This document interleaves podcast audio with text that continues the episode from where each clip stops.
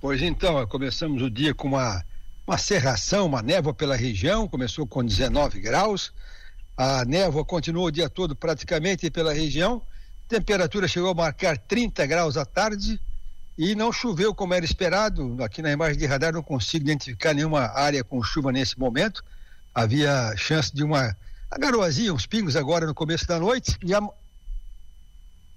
e, a, e amanhã e amanhã a gente terá tempo bom aqui na região, com a temperatura chegando até 22 graus apenas, não vai aumentar tanto. Aí na quarta, na quinta-feira, bom tempo também, vai no máximo a 21 graus. Rafael e ouvintes, tem aquela questão daquela chuva um pouco mais forte na sexta-noite, amanhecer de sábado. Aí teremos que ter muita atenção, porque os modelos colocam uma precipitação aí acima de 50 milímetros aqui na região, ah, depois das 9 horas de sexta-feira até meio-dia de sábado.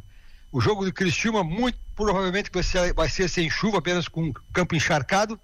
Então, toda a atenção dos próximos dias, Rafael e ouvintes, é essa noite de sexta, amanhecer de sábado, que pode chover um pouco mais volumoso em toda Santa Catarina, Rafael.